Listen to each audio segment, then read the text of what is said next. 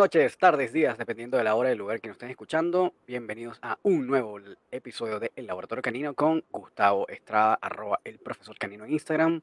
Y yo, su más humilde servidor, Roman Urrutia, arroba rom.doctrainer en Instagram también. Les tenemos un nuevo episodio interesantísimo con un nuevo eh, invitado el día de hoy. Buenas noches a todos. Buenos días. Buenazo. Este de hoy se va a estar interesante. Bueno, todos han sido muy interesantes, pero este va a estar interesantazo. Eh, no, no, hemos hablado con él antes, porque los, demás, los anteriores. Es primera vez. Claro, primera, vez que hablamos con, él. Ya nos conocíamos de antes y.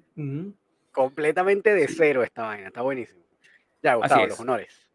Muy bien, entonces el día de hoy le vamos a dar la bienvenida nada más y nada menos que a Mauricio Rodríguez. Mauricio, buenas tardes, ¿cómo estás? Mauricio. hola, buenas tardes, ¿cómo están? Bienvenido, bienvenido. Qué bueno. Gracias por apartar el tiempo, por estar aquí con nosotros. Qué bueno que pudimos juntarnos para conversar. No, ustedes, muchísimas gracias, de verdad. Qué alegría estar por acá. Y sí, sí, sí, chévere que nos, que nos juntemos para, para charlar de lo que nos gusta. Buenísimo. Mauricio, una primerísima pregunta que le hacemos a todas las personas que nos eh, acompañan en este espacio eh, y porque a nosotros nos interesa mucho y a la gente que nos escucha también nos hacen la pregunta bastante, es acerca de la trayectoria. Es decir, ¿cómo llegas, Mauricio, a hoy día en, en el adiestramiento canino? Eh, ¿Qué haces y, cuál ha sido tu trayecto? ¿Cómo empezaste? ¿Cómo fueron tus inicios y, cuál ha sido el trayecto hasta el día de hoy? Wow, una súper pregunta. Bueno, eh, yo llevo ya con los perros ya más de 25 años, tengo 45 años. Empecé alrededor de los 20 años. Yo era, fui militar en, eh, en, eh, en eh, la Marina de Colombia. Y ahí aprendí sobre, sobre perros. Nosotros tuvimos un intercambio con la Marina de los Estados Unidos. Ahí aprendí sobre perros. primeramente fue pues en, en, en, Puerto Leguízamo, Putumayo, bien abajo de Colombia. Conocí ahí con, con los Marines. Luego, por muchas cosas, eh, me salió un curso y terminé estudiando con los Marines en Estados Unidos. Luego, cuando me retiro de las fuerzas eh, militares, eh, sigo con esto de los perros porque me engancho, porque me encanta, me, me gusta. cuando era niño, yo recuerdo perfectamente que mis abuelos y mi padre tenían un pastor alemán, Igor se llamaba, y era una maravilla trepaba por todas las paredes, mordía, hacía de cuánta cosa. Y dije, bueno, no, yo esto sigo, sigo con esto. Y me voy a estudiar a la Argentina.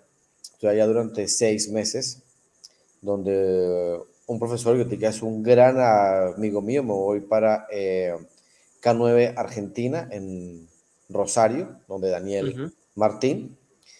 Y allá sigo y, me, y empiezo a hacer mis primeros pinitos como, como figurante. ¿Sí? Durante de, de, de, IGP, en ese momento era Schutzhund. Claro. Luego fue RCI y, eh, y ahorita IGP. ¿Ok? Claro, claro. Eh, exacto. De ahí, pues bueno, de ahí salto otra vez para los Estados Unidos, sigo mi capacitación por allá. Luego Europa, porque pues cada día quería como que avanzar, avanzar, avanzar. Y eh, en Colombia cuando vuelvo yo de Europa, eh, llevo a un amigo mío, ¿no? Que se llama Fernando Silva, portugués, y fue el primer seminario que armé en Colombia sobre OSI, ¿no? Sobre el, eh, deporte de OSI. Y Para los que... Con OSI es Obedience, Obediencia Canina Clase Internacional. Perfecto, perfecto. ¿Vale?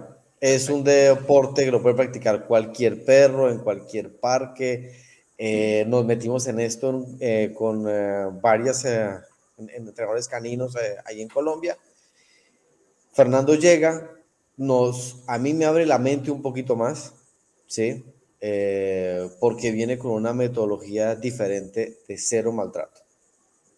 Cero, cero, cero, cero, cero, cero. O sea, no, no digo que en los Marines o, eh, o en eh, Argentina yo haya visto que al perro se le, se le golpeaba o algo, pero Fernando viene con una metodología que lo primero que hace es coger el collar eh, de ahogo y lo bota. ¡Pum!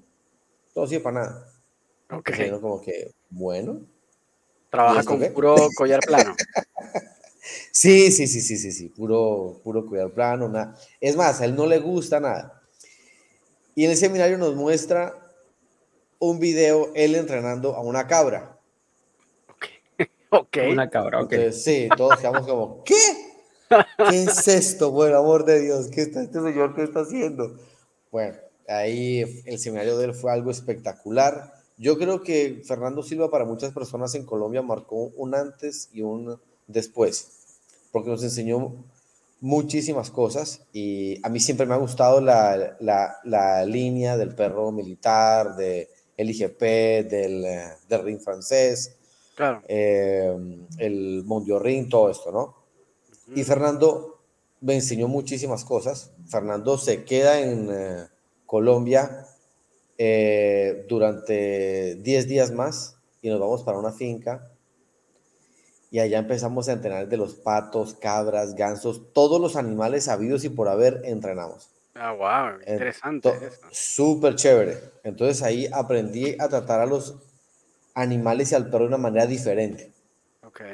Ya, entonces no es solamente enfocar al, al perro o estructurarlo en una casilla.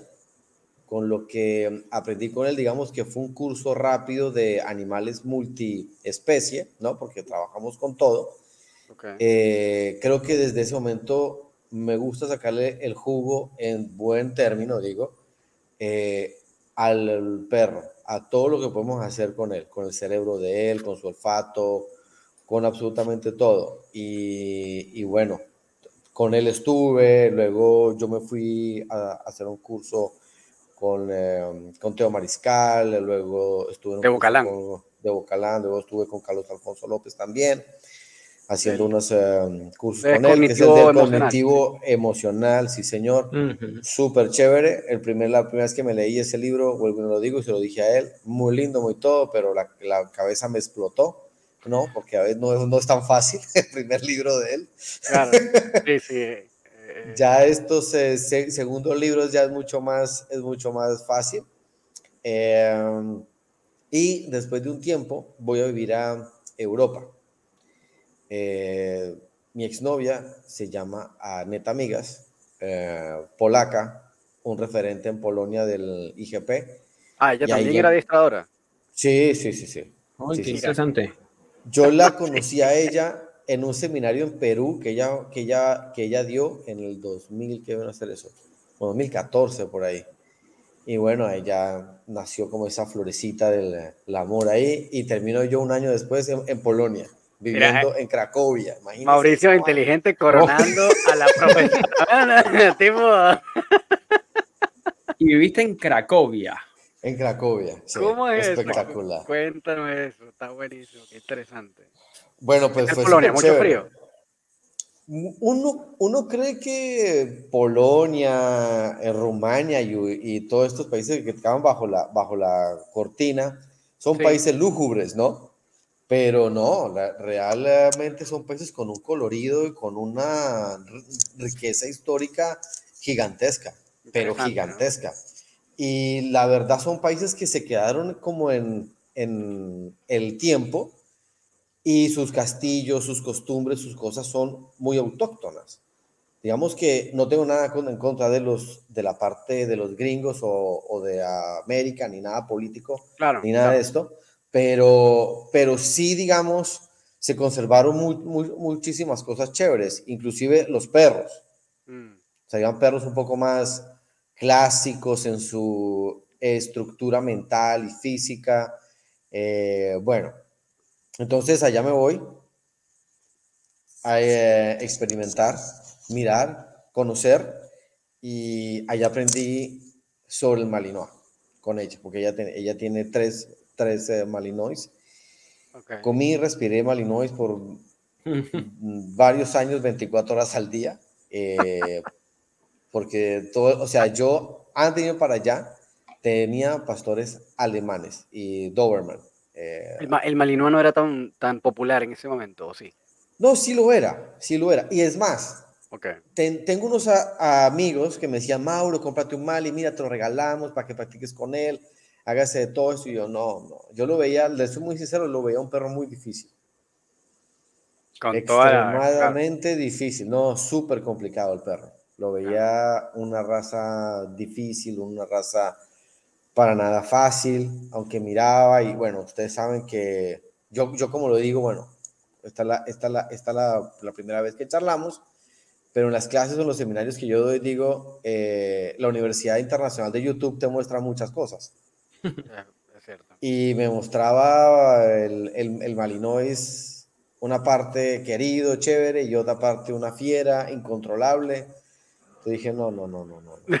Afortunadamente. no, cuando llego allá y veo esto, tres perros en protección, bravísimos, bueno, me siento, y uno de ellos, que se llama Mini, eh, con una cara de malo, pero a la vez tierno, una mezcla como de sensación, dije, este man me tragó. Ella se va para el cuarto, quedo yo en el, en el eh, comedor y el perro se sube atrás en una silla, se me pone acá. Mierda. mierda, este man, ahora que... Atrae la Sí, sí, sí. Pues, ¿qué hace este bendito perro? Empieza a lamerme la cabeza como si yo fuera un bombón. Esta fue la primera experiencia. El momento tenso. ¿eh? El momento tenso. El momento súper tenso. Y digamos que esos tres perritos de ella me abrieron el, el paso y el mundo a conocer el pastor verga Malinois. O sea, yo ya lo había visto en, en videos, había visto eh, a, a Colombia han ido muchos campeones de mm, IGP, Iván uh, Balabanov, eh, ha ido eh, Edgar Sherk, entonces tuve la, oportunidad de, hablar con ellos. En Argentina, aunque no es nada con Malis, pero estuve demasiado cerca y participé en la, en la traducción del seminario de él, del doctor Helmut Reiser, eso te iba a preguntar, que había visto en tu, en tu perfil que habías estado con Helmut Reiser también, que igual una leyenda. No, es una, es, una leyenda, es un maestro. Es, es una persona que uno puede aprender muchísimas cosas de él, muchísimas cosas de él. Claro. Entonces, digamos que sí conocía sobre el eh, Mali, cosas buenas, cosas, muy, muy, muchísimos mitos, muchísimos mitos. Otras, otras cosas súper reales. Ah, ah, ¿Hay algún mito que podríamos desmitificar, así valga la redundancia, ahora? pues mira, sí, claro. Por ejemplo, muchísima gente que en ese momento yo veía, ¿no? Que eh, eh, por desconocimiento, y ella decía, no, es que el Malinois es un perro que es el más inteligente del mundo y que te puede hacer esto, y es un perro más fácil de llevar que el pastor alemán. Y no es así. El pastor alemán es un perro muy fácil para llevar. El Malinois no. Es que claro, si, si lo comparas con el Malinois. Sí, sí, yo también estoy de acuerdo. Sí. completamente. O sea, es todo. Y yo he conocido pastores alemanes de líneas DDR y son muy fuertes y muy locos.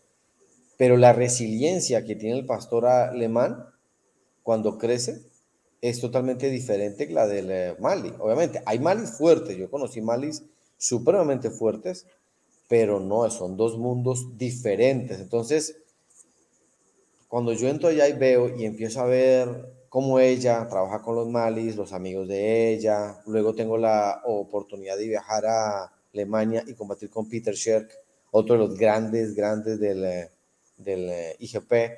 Eh, y veo cómo ellos trabajan con el eh, Malinois, cómo trabajan todo, te digo miércoles. O sea, esto, esto no es tan fácil. esto no es nada fácil. O sea, yo, digamos, yo tuve una, una Doberman que se llamaba Sombra y el Doberman es un robot. O sea, el Doberman tú le dices, ve para aquí, para allá y es una maquinita igual, rápido, ágil, pero el Malinois tiene otra. Eh, la palabra, digamos, que no es que lo describa totalmente, pero sí es algo, y es que Milo es, es, colérico. Ok. okay. Sí, tiende a, ¿no? Tiende a, tiende a. Es un perro. Ahorita crío y tengo Malinois, ¿no? Pero fue después de aprender y, aún sigo y aprendo todos los días, todos los días sobre ellos. Es algo... ¿Cuánto tiempo estuviste en, Polonia, Mauricio? Seis años. Seis ah, años. Puta madre. Una, una, buena temporada. Sí, ¿no? Sí, sí, sí. aprendiste polaco, me imagino. Sí, sí, sí, sí, sí, sí. Todo, el idioma, me imagino, debe ser el más peludo que... Súper difícil, por ejemplo. eh, para mí, o sea, muy, para mí en Polonia fue sorprendente dos cosas. Primero, la educación es increíble y la gente te sonríe todo el tiempo. O sea, un, pueblo, una gente queridísima.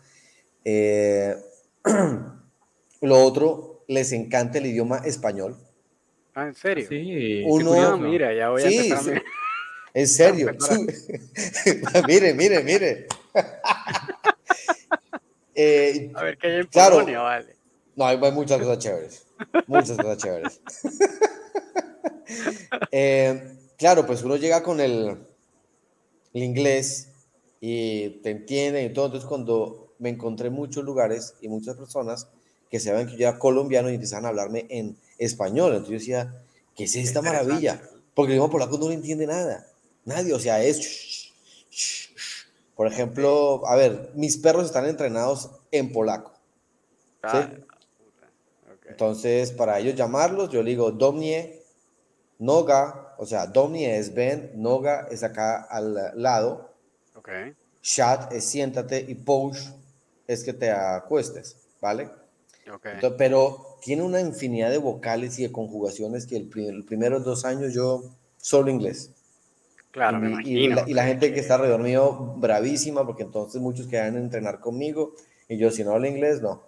Yo me esforzaba, pero créanme que era muy difícil. muy, muy difícil. Un idioma súper complicado. Entonces, allá estoy. Me toca un invierno en Polonia súper fuerte. Estuvimos eh, fue la primera vez, obviamente, para mí, que entrenó perros, eh, entrené perros en nieve, en temperaturas de menos 22, menos 25 grados. Oh. Eh, y tuve un problema físico porque uno se vuelve como una eh, cebolla, ¿no? Capa tras capa de ropa para soportar el frío. Claro. Y mientras figuraba, uno, uno, sudaba. ¿Y qué es lo que pasaba? Yo la camiseta de abajo no me la cambiaba. Entonces empezó ese frío a meterse y un pulmón se me llenó de agua. Entonces fue mi primera Navidad. Sí, fue mi primera Navidad casi en una clínica con respirador, eh, fregado. Complicado. Complicado, sí, complicadísimo. Yo feliz, dije, bueno, voy a estar acá en Navidad, la fiesta en Polonia, la... ¡Oh, qué fiesta nada Más enfermo, ¿para dónde? Sí, sí, sí, sí. ¿Y cuántos tiempos estuviste mucho rato hospitalizado? Estuve 10 días. igual. Igual, igual, un buen tiempo. Un tiempo. Sí, sí, sí, sí, sí, sí, sí, sí. Fueron, fueron, fueron 10 días con medicamentos. Y cuando salí de ahí, eh, con, con eh, medicina, fisioterapias, todo, ¿no? Wow. Eh, entonces fue algo así, fue algo así fuerte, fue algo así fuerte, pero igual me lo gocé, créanme que yo igual esa experiencia me la gocé hasta decir no más. De ahí ya, de ahí ya en el, en, en, en el siguiente invierno ya llevaba una maleta con una camiseta por perro. ah, sí mismo, por perro te tenías que cambiar la camiseta, imagínate tú, ¿no? Yo, es que lo que pasa es que uno no lo cree, pero en el frío, obviamente, bajo capas de ropa tú sudas. Claro, Y en cualquier momento el frío te entra y, y como, estamos a menos 10, menos 20, pues te cala el hueso, ¿no? Entonces yo me iba para, para, el carro o me iba para otro lado, me quitaba todo rápido, me colocaba una camiseta seca y hágale. Se te granizaba la barba. Obvio, obvio. Por ahí, por ahí, por ahí, por ahí tengo videos que, que, la, que la barba parece toda blanca. pero, es de, pero es de pura nieve. Pero fue, mira, fue, fue, fue una experiencia maravillosa porque uno piensa, ¿no? Uno acá en, eh, en Sudamérica, Colombia, chévere, aunque ya haya viajado en todo lado, pero nunca había estado en un, eh, en un frío así Decía, ¿y los perros cómo hacen con eh, sus patas, con todo?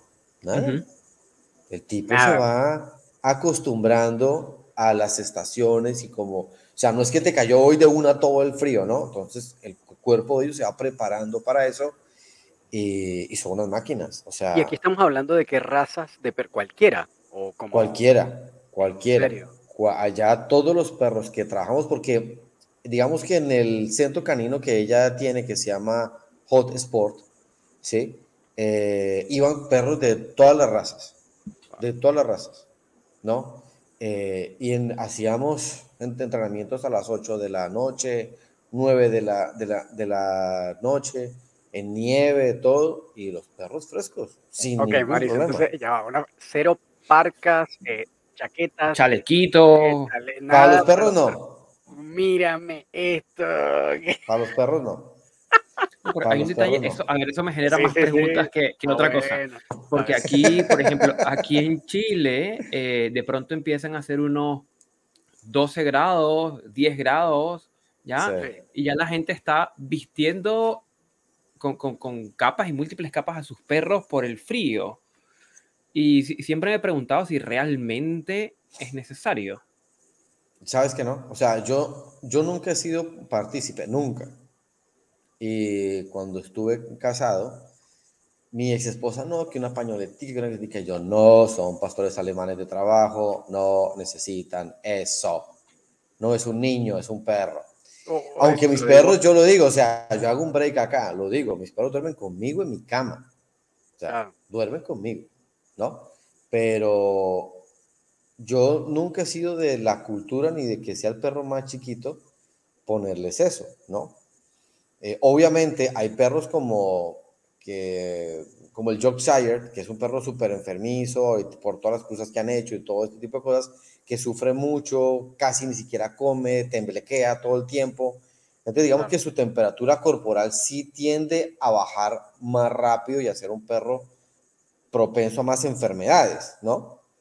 Pero en, en Polonia primero nunca vi un Yorkie, eso sí, ¿para qué? O sea, en, la- en el mundo que me moví nunca vi uno.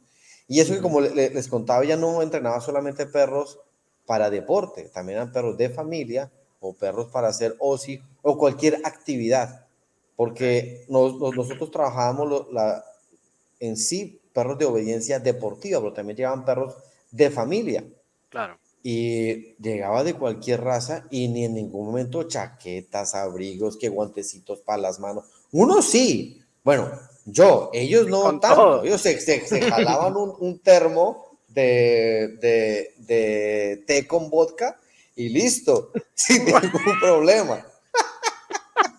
Té con vodka, esa vaina. Sí, sí. O sea, y, Wow. y yo, yo, no, yo no lo creía. Entonces decía, bueno, está bien, tomémoslo. Cuando meto lo- en, en primer invierno estos primeros shots con, con vodka y té, pues, ah, eso es como tomarte un brandy, el, el carburador empieza a funcionar, se calienta el cuerpo y uno dice, aquí estoy feliz, qué rico. Claro, es que ahí donde te das cuenta que, que, que tal vez la cosa es como incluso funcional, ¿no? El uso como del alcohol, como que, puta, como que te das cuenta que ah, ah, podría ser incluso necesario un frío como ese. Claro, mira, y hay un dato que yo no lo creía nunca, eh, y es que las estadísticas de muerte en, en invierno son por alcohólicos que se quedan dormidos en los parques. Ah, mírame Mm, eso. ¿Qué tal? Entonces, ¿qué pasa? La persona se congela. Wow.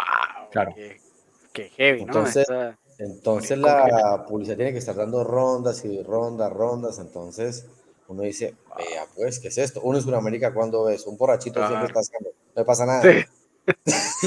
Sí, sí, o- o- o- Absolutamente nada. sí, está tranquilo ahí.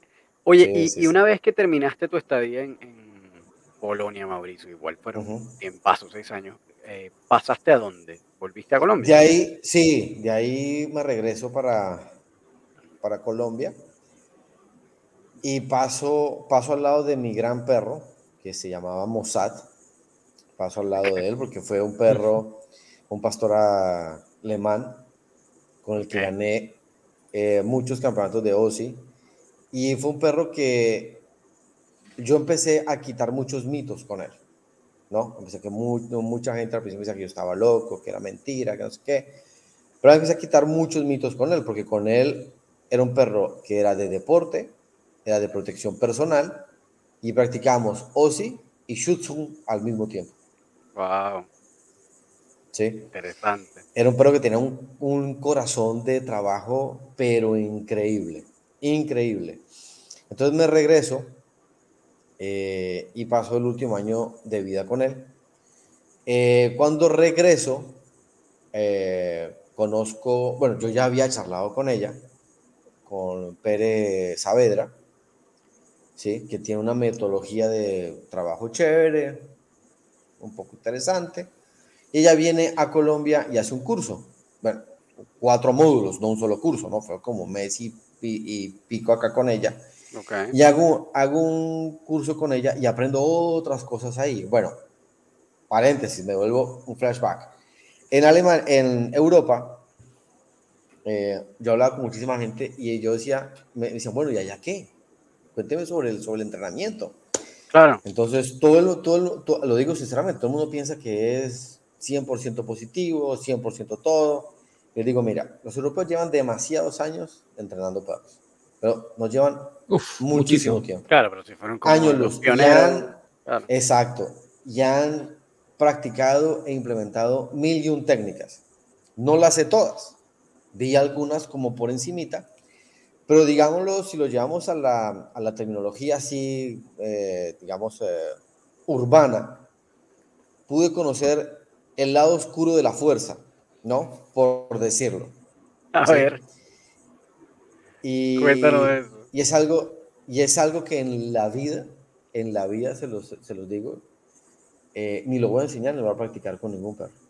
Los perros funcionan, funcionan, Obviamente, es una, digamos, es una línea o unos perros especiales, o sea, no son especiales, son unos perros que, que soportan muchísimo más el maltrato, por decirlo así, ¿ok? Ok. Pero estuve en muchos cursos y lo que puedo comentar es que vi al perro escupir sangre de lo que oh. llaman con un palo y el perro seguía. Wow. En ningún momento echó para atrás. O sea, lo, lo digo no es para, para juzgar y decir es que allá en tal país. No, no, no, no. Claro, claro, claro. No, no, ok, no. Para, para, o sea, no, no, no, no quiero que se arme luego un debate que dije esto, aquello. Tampoco voy a decir dónde lo vi, ni en qué país, ni nada. Pero conocí los dos lados. Claro. Y ese lado oscuro, yo como ex militar viví muchas cosas fuertes y feas. Claro. O sea, que Colombia, ustedes saben, tuvo un conflicto armado interno por muchísimos años. Claro. Y después de todo lo que yo vi en la fuerza militar es verlo, ver en un perro, como lo entrenaban tan fuerte, pues hubo un momento en que yo me saturé, me levanté y me fui. O sea, wow. Y te lo digo, todos son grandes entrenadores, ¿eh? O sea, no dar nombres, pero hay gente que, que uno dice, este man fue campeón del, del, del mundo y trabaja así. Wow. Entonces conocí los dos lados igual duro como ver esos extremos, ¿no? Porque igual es, que es un extremo, ¿no? Es, un extremo. Es, es, es totalmente fuerte. Pone en detrimento físico al perro fuertemente. Y es como, eh, me parece igual, eh, esto va un, sería más una pregunta, Mauricio, ¿tú conoces? Porque claro, no sé hace cuánto habrá sido eso, pero actualmente habrá todavía gente que siga trabajando bajo esa modalidad hoy día? O, o sientes que eso porque nosotros hemos eh, hablado mucho de este tema eh, y el, al menos en lo que a, el mundo occidental parece, no sé si que tanto Europa y en qué países, pero por lo menos América, em, pareciera ser que ya no es tan común ver ese tipo de, como de modalidades de trabajo en el cual es únicamente a punta de palo al perro y castigo positivo y, ¿no?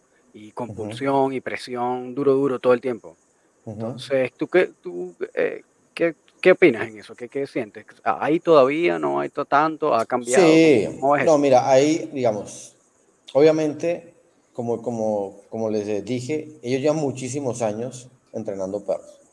Bien, mal, eh, regular, pero hay países y hay gente que todavía y todavía piensa que para llegar a la perfección del perro tienes que castigarlo muy fuerte, ¿no? Claro. O sea, como las abuelas en el antaño decían, la aleta con sangre entra. Claro, Entonces, eh, para ser un perro perfecto, tienes que exigirle y entrar al castigo fuerte, ¿ya? Eh, pienso que hay, hay lugares que se hacen, por ejemplo, no voy a hablar más de los rusos, me encantan, tengo amigos rusos, eh, pero los rusos están de acá locos. O sea, ellos, ellos para probarte un perro de protección, o sea, yo llego con, un, con mi perro ahorita, con Glock, por ejemplo. Llego allá y le digo, ¿qué hubo, hermano? ¿Cómo vas? Y me prueba el perro, el tipo se pone el traje, una máscara y es a romperme el perro. Wow. O sea, no es a poner el target o el brazo o que sea todo chévere, no, a la confrontación total. Y te dice de frente, el perro no sirvió por una mierda. Y lo wow. a patadas. igual es, otro, es otro concepto. Claro, es otra ellos, Claro, y ellos le enseñan al perro de protección, las fuerzas especiales de Rusia, yo lo viví, lo vi, le enseñan al perro a morder a la cara. Wow. Entonces, imagínate el concepto que tienen sobre eso, ¿no? Como vi, hacen pruebas de noche, entonces los perros entran en un estado de, de estrés, hay unos perros que pasan estos cursos, como hay otros, no es que los maten claramente, ojo, no, pero no pasan, quedan maltratados claramente, pero ya. Entonces, sí, estas prácticas se hacen, obviamente no son populares, no es que tú las vas a encontrar en, en YouTube o yo te diga, mira, tal persona lo va a hacer, no, pero, pero sí lo hace.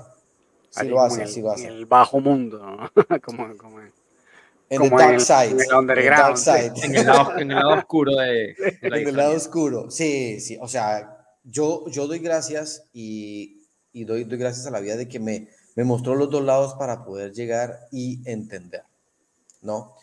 Eh, en Sudamérica, lo digo ya, pues ya por el, por el, por el lado nuestro, obviamente hay gente que trabajó, ya no se ve tanto, como tú, Román, lo, lo comentabas ahora, con el tradillazo, con la, con la presión, pero gracias a Dios no fue tan fuerte como lo que yo vi. O no sé si gente acá lo haya hecho, ¿me entiendes? Porque claro. obviamente hace 20 años todos comenzamos acá, bueno, en Sudamérica todos comenzamos con qué? Con collar de ahorque. Siéntate, te ahorco, suelto, te ahorco, suelto. O sea, todos, todos, ¿sí? Así, el más animalista en este momento que me diga que no lo hizo es pura carreta, porque todos lo hicimos en algún momento, ¿sí? Claro. Entonces, la cosa está en uno, en evolucionar. Sin duda. En respetar al animal que está con nosotros. Si no, pues nos quedamos ahí como unos retrógradas y, y no vemos más allá. Claro. Eh, pero sí, eh, volviendo a tu pregunta, yo creo que, que todavía hay, hay gente que lo hace. O sea, no me hablo con ellos, nada de esto, pero, pero sí esto no se quita así como tan, tan fácil. Tan fácilmente. No, no, no, no. no. Sí, una de las cosas que... No, no, adelante, Gustavo. No, y la, la, ¿tú, ¿tú, dirías que el, el viraje eh, eh, debería ser entonces como, como al, al, al, al irse a, a, un adiestramiento eh, como puro en positivo?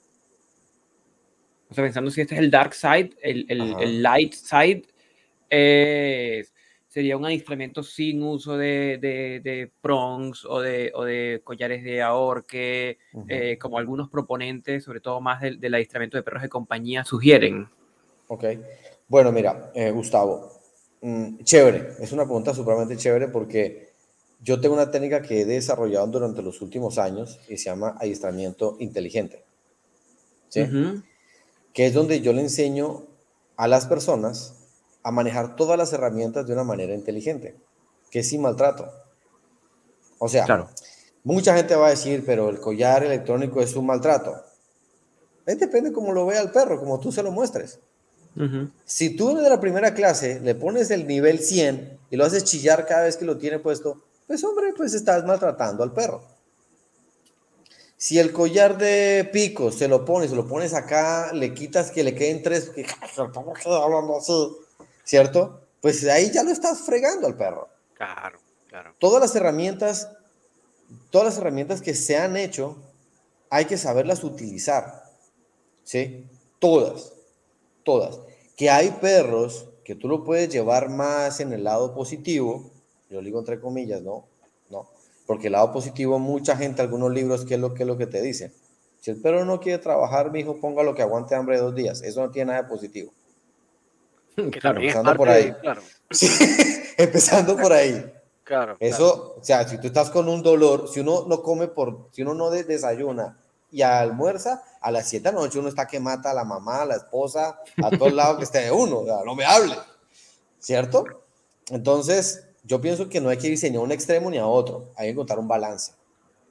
Exactamente, ese es el, como el lema al que siempre llegamos acá. En el, claro, o sea, tienes que encontrar un balance, porque si encuentras ese balance, el perro no va a estar bien nunca. No va a estar bien nunca. Y es lo que vemos ahorita, me imagino que en, en Chile es como en todo el mundo, los perros post pandemia, es una locura o sea, para nosotros, sinceramente, muy bien porque tenemos trabajo. Vamos a tener plata por bastante ah, tiempo. sí, o sea, varios años, porque esto no se cura en 15 días, ¿no? Pero el tener el perro, las personas haber compartido con su perro durante tanto tiempo, sea positivamente o negativo, que los castigaban porque ladraba, porque se hacía pipí, porque se hacía popó, o lo reconsienten tanto que la persona ni siquiera se puede meter al baño porque el perro destroza la puerta, ¿no? Entonces, pues eso una vez más, los entrenadores tenemos que entender que tenemos que encontrar el balance perfecto para entrenar al perro. Y todos los perros son totalmente diferentes. Exacto. Sí.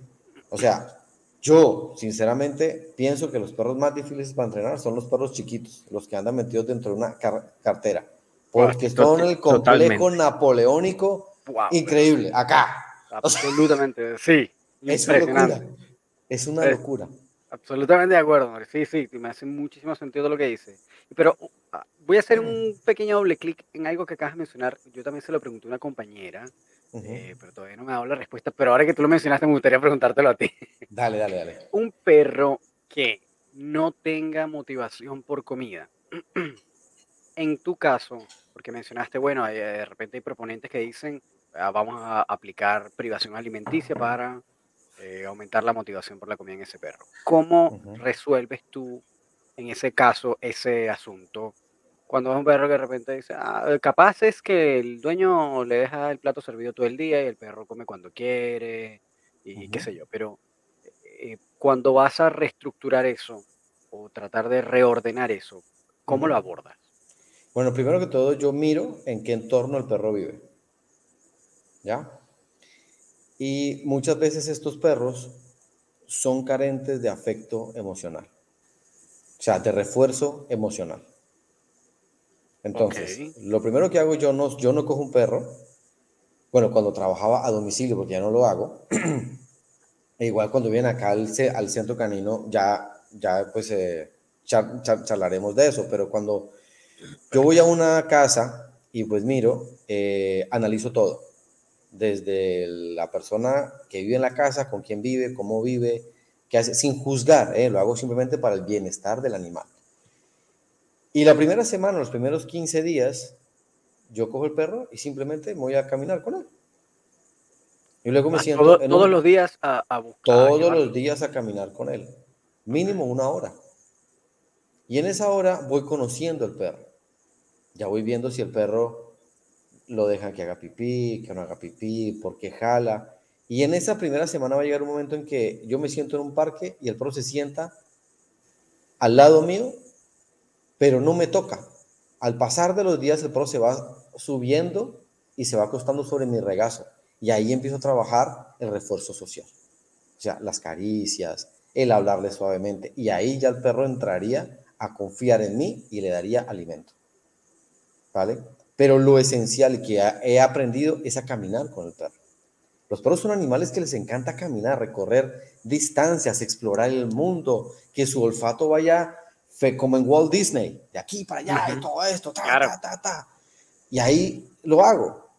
Cuando pasa, cuando llegamos a esta conexión, ¿cierto? Dependiendo de lo que el problema del perro que, que el perro tenga, yo lo que hago es llevarlo a que use su nariz, a trabajos de olfato en una mat nose, en una ah, alfombra para rastro, o simplemente si encuentro un, parque limpio, ¿no? Que no haya popo de perro, que no haya mucho perro por ahí, como un rastro de IGP, le pongo comida, el perro empieza a comer y empieza a ver qué es lo que le gusta al perro.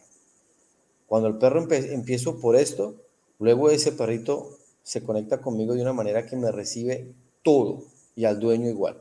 Pero yo hago eso y le digo al dueño, mira, yo caminé a tu perro por 15 días. Ahora tú coge la correa, ponte los tenis y nos vamos. No, pero es que vámonos. Y esfuerzo a la persona que salga conmigo. Y en esa caminata no hablamos de nada, o sea, no hablamos de nada referente al perro. Hablamos sobre el trabajo de esa persona, sobre mi trabajo, sobre el clima. Eh, no me gusta hablar sobre política, pero generalmente la gente habla sobre política. Yo, ok, sí, señor. Pero ¿por qué lo hago así? Porque para el perro es una terapia que se olviden de un momentito, que le dejen ser perro. Que le dejen ser perro, claro. Sí, y ya luego que el perro establece esa conexión, esa caminata, ¿no? Ya recibe comida, pero cuando el perro no me recibe comida, yo hago eso, refuerzo social. Es más importante para mí, y esto lo aprendí de los deportes, porque tú en una pista, tú no estás con un clicker, tú no estás con la pelota, tú no estás con comida, no estás con nada. Nada de nada. Lo máximo que puede hacer una pista es tocar al perro así suavemente y decirle, buen chico. Eso es todo lo que puedes hacer. Bueno, en, en, los, deportes que yo hago, ¿no? En agility, en this dog, es más emotivo, el perro termina a correr, lo alzas, lo felicitas. En los otros no, los otros tienen que ser prácticamente militar, serio todo el tiempo, hay que sonreír, toda la cosa, pero no puedes eh, votar en alegría, ¿ok? Porque está reforzando al perro, entonces eh, en, el, en, el, reglamento esto es eh, castigable. Mm, ¿Ya? Entonces, el refuerzo social tiene que ser muy alto. Y aquí es una de las cosas, no sé si, si, me, si me, estoy yendo de la pregunta. No, para nada, interesante. Vale. y aquí, digamos que cuando yo comencé a entrenar perros, en Colombia, que tengo gente que, en Colombia hay gente que sabe muchísimo, y eh, las primeras personas que me dijeron, mira, el perro tiene que estar metido dentro de un guacal. Y yo, ¿qué sé? Claro, que funcionaría como una caja de referencia en ese caso. Claro, claro, su caja de referencia, y dije, bueno. Pero yo sentía que no. O sea, el perro claramente tiene que estar en una disciplina en el guacal antes de una competencia, que no esté por ahí porque se desgasta. O sea, si a mí me hubieran explicado no, me dice, mira, tú puedes, como yo hago ahorita, la persona me dice, mira, yo quiero entrenar mi perro para esto. Le digo, listo, vas a practicar IGP. Sí, perfecto, bien. ¿Dónde duerme tu, tu, perro? No, por allá en el patio, no me sirve. Quiero que duerma con usted. Pero ¿cómo? Quiero que duerma con usted. ¿Por qué? Porque así va a tener vínculo, así usted lo va a conocer, va a respirar lo que él respira, van a compartir. ¿No? Mauricio, Entonces, Dime. No, no, no, que continúa y te hago la pregunta ahora. Entonces le digo, de aquí viene todo el refuerzo social que usted no va, que usted va a tener en la pista, porque en la pista no hay nada. No hay absolutamente nada, no hay ningún refuerzo. Entonces, el perro hay que enseñarlo que esté dentro de un transportín, dentro de un guacal, dentro de una jaula. Sí, hay que enseñarle para que se controle, para que aprenda a estar solo, por muchas cosas, ¿cierto? Pero si tú compartes con tu perro lo más básico, el momento que tú presentas una prueba, ese animalito va a trabajar por tu amor, por tu afecto, un trabajo en equipo, en cooperativo. Está interesantísimo. Justamente. Si lo dejas, si lo dejas a un guacal y lo comprimes, lo restringes y quieres que el perro salga tan a trabajar con ese drive, mm, está bien, pero simplemente eres un dispensador de comida o de pelota. Mm. Y el perro aprende a caminar contigo simplemente por memoria muscular o memoria motriz. Nada más. Pero yo he conocido grandes perros de entrenadores chéveres, digamos, eh, y le quitan la correa o le quitan la, la pelota del perro. Pepito, ven. Y el perro, hasta luego, el amigo. Yo no tengo vínculo con usted. Le muestra una pelota, al perro, aquí estoy, ¿qué quieres? Eso no es entrenamiento. Ahí, ahí, eh, claro, porque está, hay mucho énfasis en, en, en la vinculación, que casualmente estamos hablando de eso, Román, de, claro, de, la importancia del vínculo, no solo del humano hacia el perro, sino del perro hacia el humano también. Claro, es que, sí. es que mira, si nosotros como entrenadores le enseñamos a las personas, el lobo, es que es algo muy curioso, pero en pleno siglo XXI, las nuevas generaciones y las viejas generaciones siguen pensando en el lobo solitario de las estepas de Siberia, que es el que se bate contra los osos, el lobo solo y tal, grandote. Un lobo está solo, se muere de hambre. Claro. se muere de hambre. Entonces, si nosotros vemos todo, los perros son exactamente igual, ¿no? El perro si está solo en, en la selva se moriría de hambre. En las ciudades sobrevive, porque está la, la basura nuestra, eh, todos los estímulos, aprende a sobrevivir, pero en la selva es presa de jaguares, tigres, culebras. Hasta luego, el amigo, chao. Y más si está solo. Entonces, es un binomio. Somos un equipo. Tal cual. Y eso, eso, lo hemos mencionado también, Gustavo, como que, que sabemos que el, no existe la figura del perro actualmente, ¿no? Como el perro moderno no existe fuera del contexto humano, es decir, mm, pueden haber perros de la calle, pueden haber perros en la calle, pero siempre van a estar en contexto humano. Tú no puedes llegar un perro y soltarlo en un bosque y va a perecer ese perro. O, hacen, se vuelven perros ferales, pero, pero son como unas jaurías que tienen algunas características algo distintas al perro de ciudad. Sí, exactamente. Claro, pero, pero, no termina, pero no termina de ser un animal completamente salvaje. Aislado del hombre. Claro, que, que, no, que, no, que no forme parte del contexto humano. Y lo otro es que, que estamos, esto mismo, hablando del, del, tema del vínculo, que además es bien peculiar. Y aquí yo también quisiera como hacerte la pregunta, a ver cómo lo, cómo lo percibes tú, que es que sabemos que existe, sabemos que es un punto importante, vemos los resultados y sobre todo ahora que tú estás mencionando este tema de, los perros de trabajo, cómo trabajan por vinculación.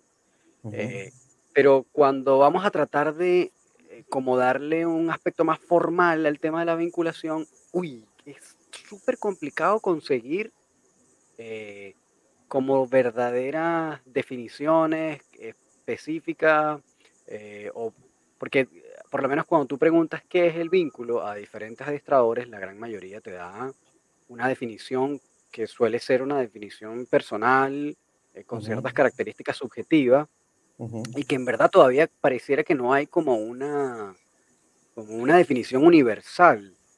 Eh, entonces, ¿cómo, ¿cómo definirías tú el vínculo en ese sentido? ¿Cómo, cómo lo defines? ¿Cómo, cómo lo conceptualizas? Eh, bueno, el, el, vínculo para mí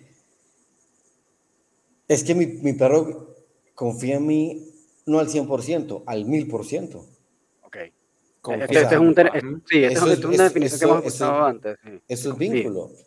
Porque si yo puedo disfrutar, o sea, yo vivo, digamos, entre comillas, en medio de la selva, tengo un lago acá atrás, animales por todo lado y que mi perro vaya y persiga a las iguanas o que persiga a las aves o a los caballos y yo le diga, hey, Glock, Domnie, que el perro venga sin ningún momento castigar y que venga feliz y venga, me toca la mano y, ah, ya vengo, me voy y vuelve, vuelve y viene y vuelve y va y que pueda dormir ahorita panza arriba en todo lugar donde yo esté con él.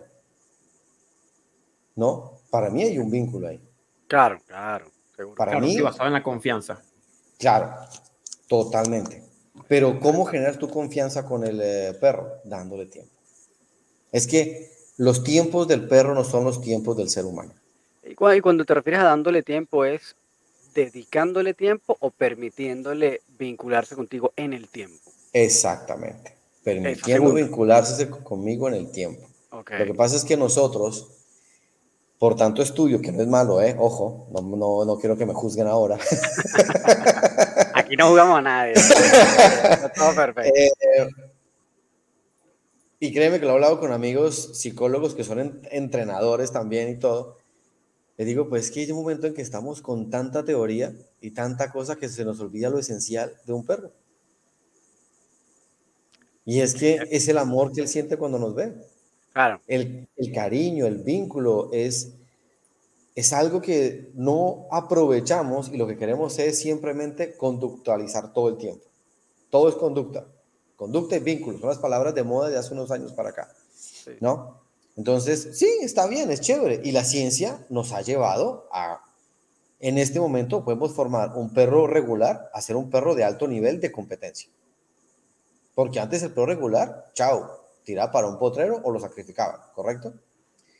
Eh, ahorita a través de, de, la que la gente estudia y todas las herramientas que hay, un perro regular, podemos hacerlo un perro de, de competición alta, ¿ya? Pero yo pienso que ahí no va. Por ejemplo, eh, yo pienso que uno tiene que entablar esa comunicación con el, con el, con el, con el perro y conectarse el alma con él. Claro. ¿No? Y esto me lo enseñó, esto me lo enseñó una, una, una perrita que yo tuve que se llamaba Talia, me la regaló una policía. Por cosas de la vida yo me tuve que separar por 20 días de ella. Estaba por dar cría y esa noche que ella estaba pariendo, yo estaba muy inquieto donde yo estaba. Yo ni idea que la, a mí se me había olvidado por los problemas que tenía yo en ese momento. Y no dormí esa noche, me sentía inquieto, tenía eh, emociones encontradas. Y al final de la noche, allá a la, madrugada, me llegó el pensamiento de ella. Y llamé a la persona con la que estaba y le dije, cuéntame cómo está Talia. Me dijo, está muy bien. Tuvo 10 perritos. Y yo, ¿qué? ¿Cómo así? Entonces, ahí empecé a entender la conexión que hay pero naturalmente. O sea, y creo que en este momento todos los seres humanos, o sea, perdón, pero digamos un porcentaje muy alto, para no decir todos, ¿no?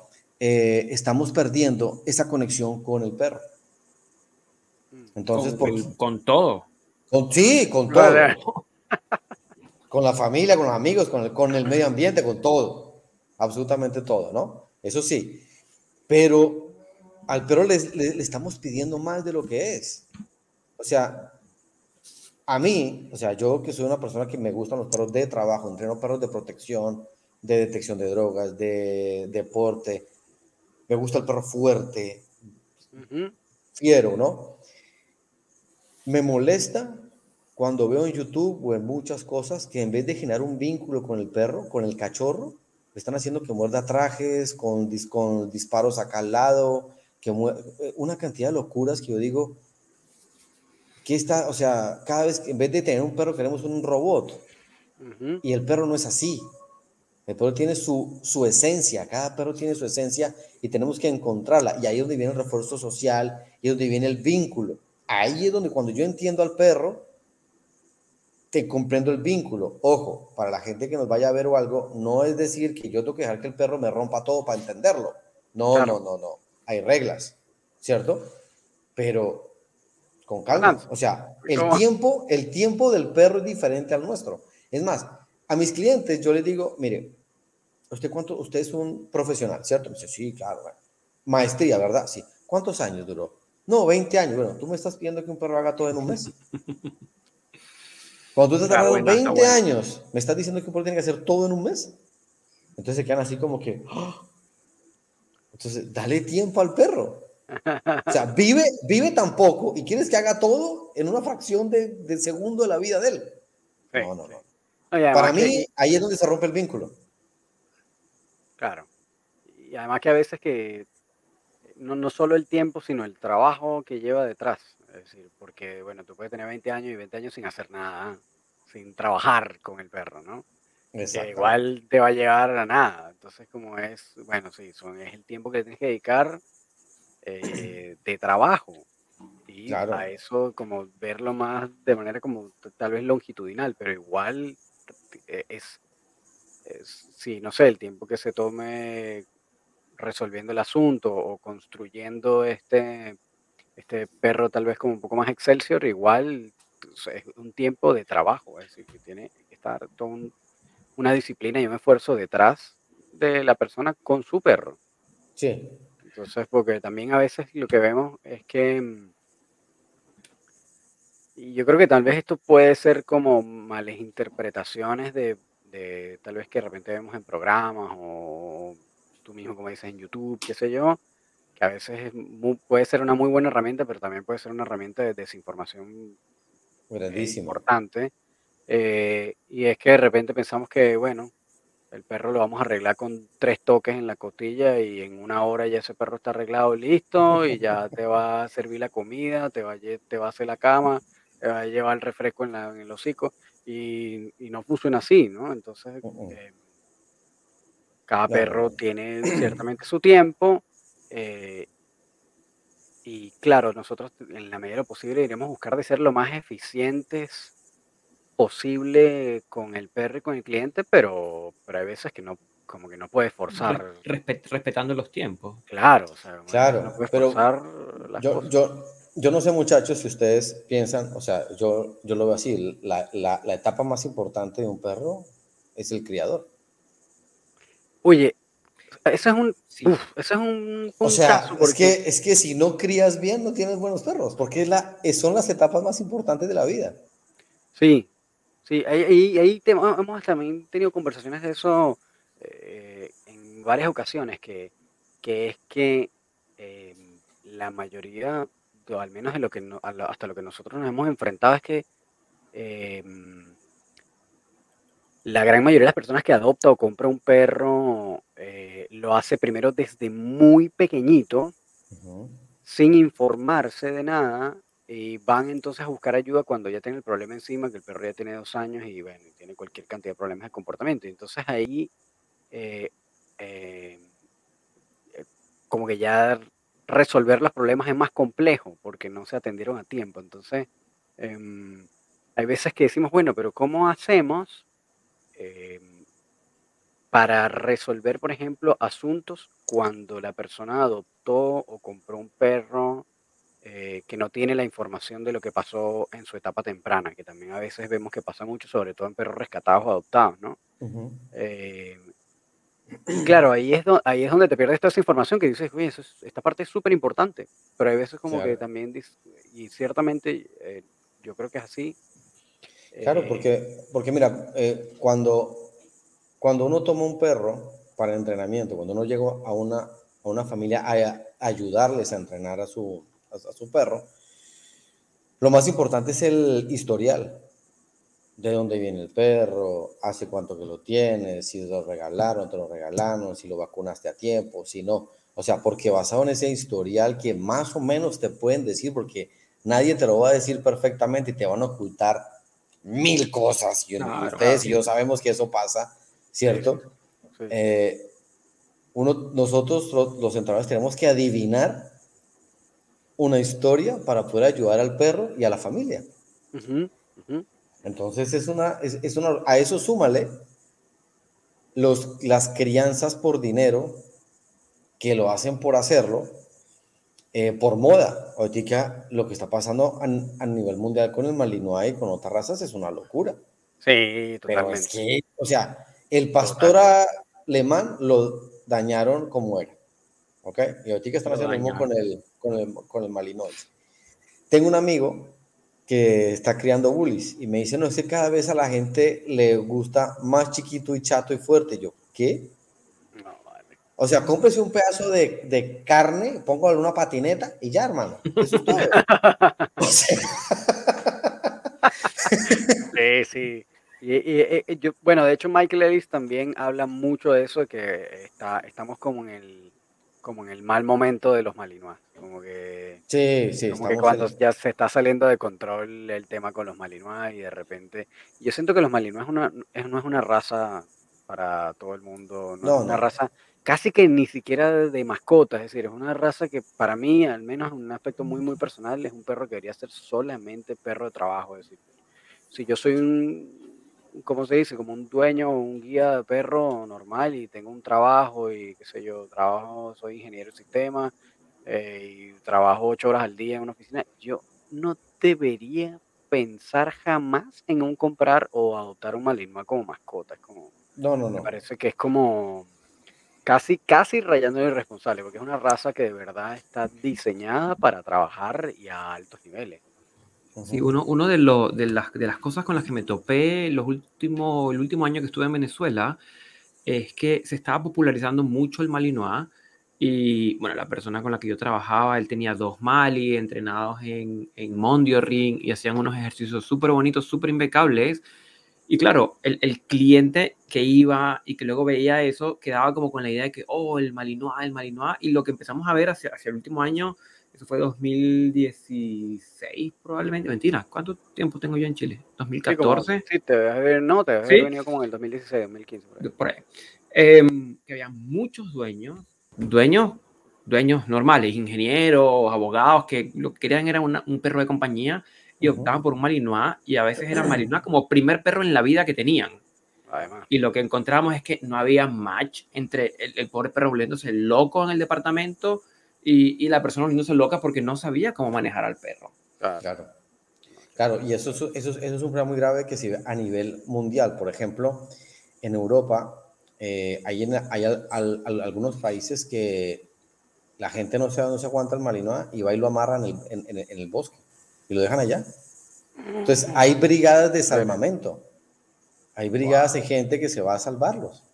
Y no solamente Malis, ¿eh? pero en los últimos años es más que todo Malinois, porque no lo puedes controlar. Como digo, son un poco coléricos. Entonces, hay mm. algunos Malinois que no les gusta que los toques fuerte, que no sé qué, ya te tiran, empiezan a, a morder. Entonces, esos criadores irresponsables, pues son los que dañan absolutamente todo. Claro, ese, es el punto, que hay, hay mucho, eh, bien, a ver, hay mucho de responsabilidad del usuario que compra, pero bueno, todavía puede pasar por ignorante, pero del criadero, yo recuerdo cuando, cuando yo compré a mi Schnauzer gigante, eh, el criador me envió a mí, un criador en México, un cuestionario como de cinco páginas, eh, dónde vivía, el espacio de mi casa, en qué trabajaba, los horarios, para, para ver si yo era candidato apto para la compra del perro. Porque era un criador que hacía todo un análisis para asignar el perro en un lugar donde lo fueran a atender adecuadamente. Pero creo que, bueno, no, es, eh, lamentablemente, creo que no es lo más frecuente hoy día entre los criadores.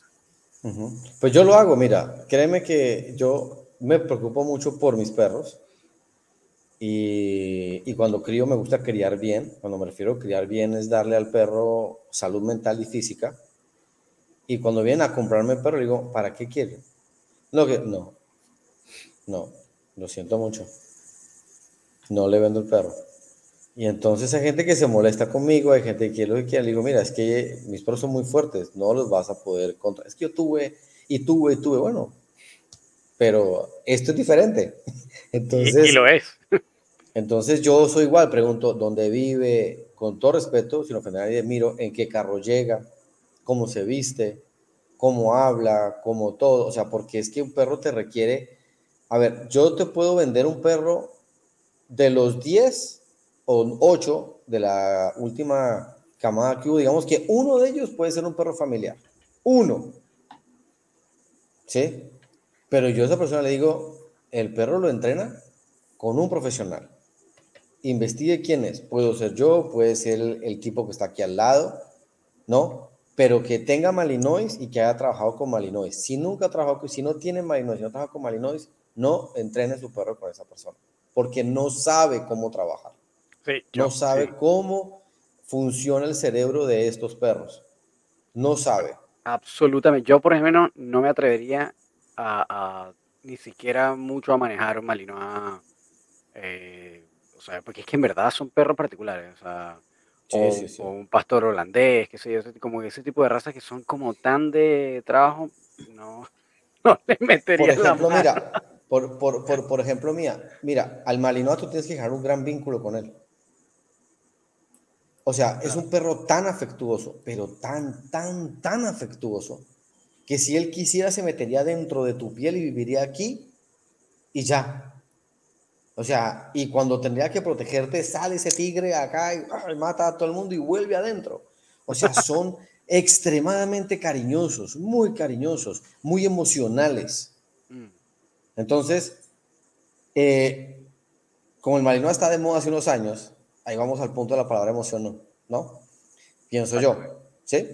Eh, pero es un perro que es demasiado cariñoso con su familia y muy sensible con su familia si tú lo castigas duro, se resiente. Pero si tiene que atacar a alguien y atravesar una puerta, una pared, eh, por ejemplo, ¿no? Pero atravesar lo que sea por ti, lo hace. Pero si tú lo vas a llamar y una vez que tú le has pegado, tú le llamas, pero te da tres, cuatro vueltas y ahí sí viene.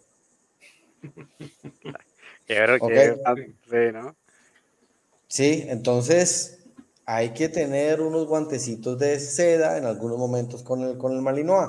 Es un fantástico perro, pero tienes que saberlo llevar y, esto. Y el vínculo, ellos son con un vínculo brutal. Ahorita tengo un, un Mali que me lo regalaron. Él se llama Rocky y es un perro que vivió en los Estados Unidos y un perro con un problema de conducta llegó acá, había matado, eh, mordió, eh, o sea, una locura.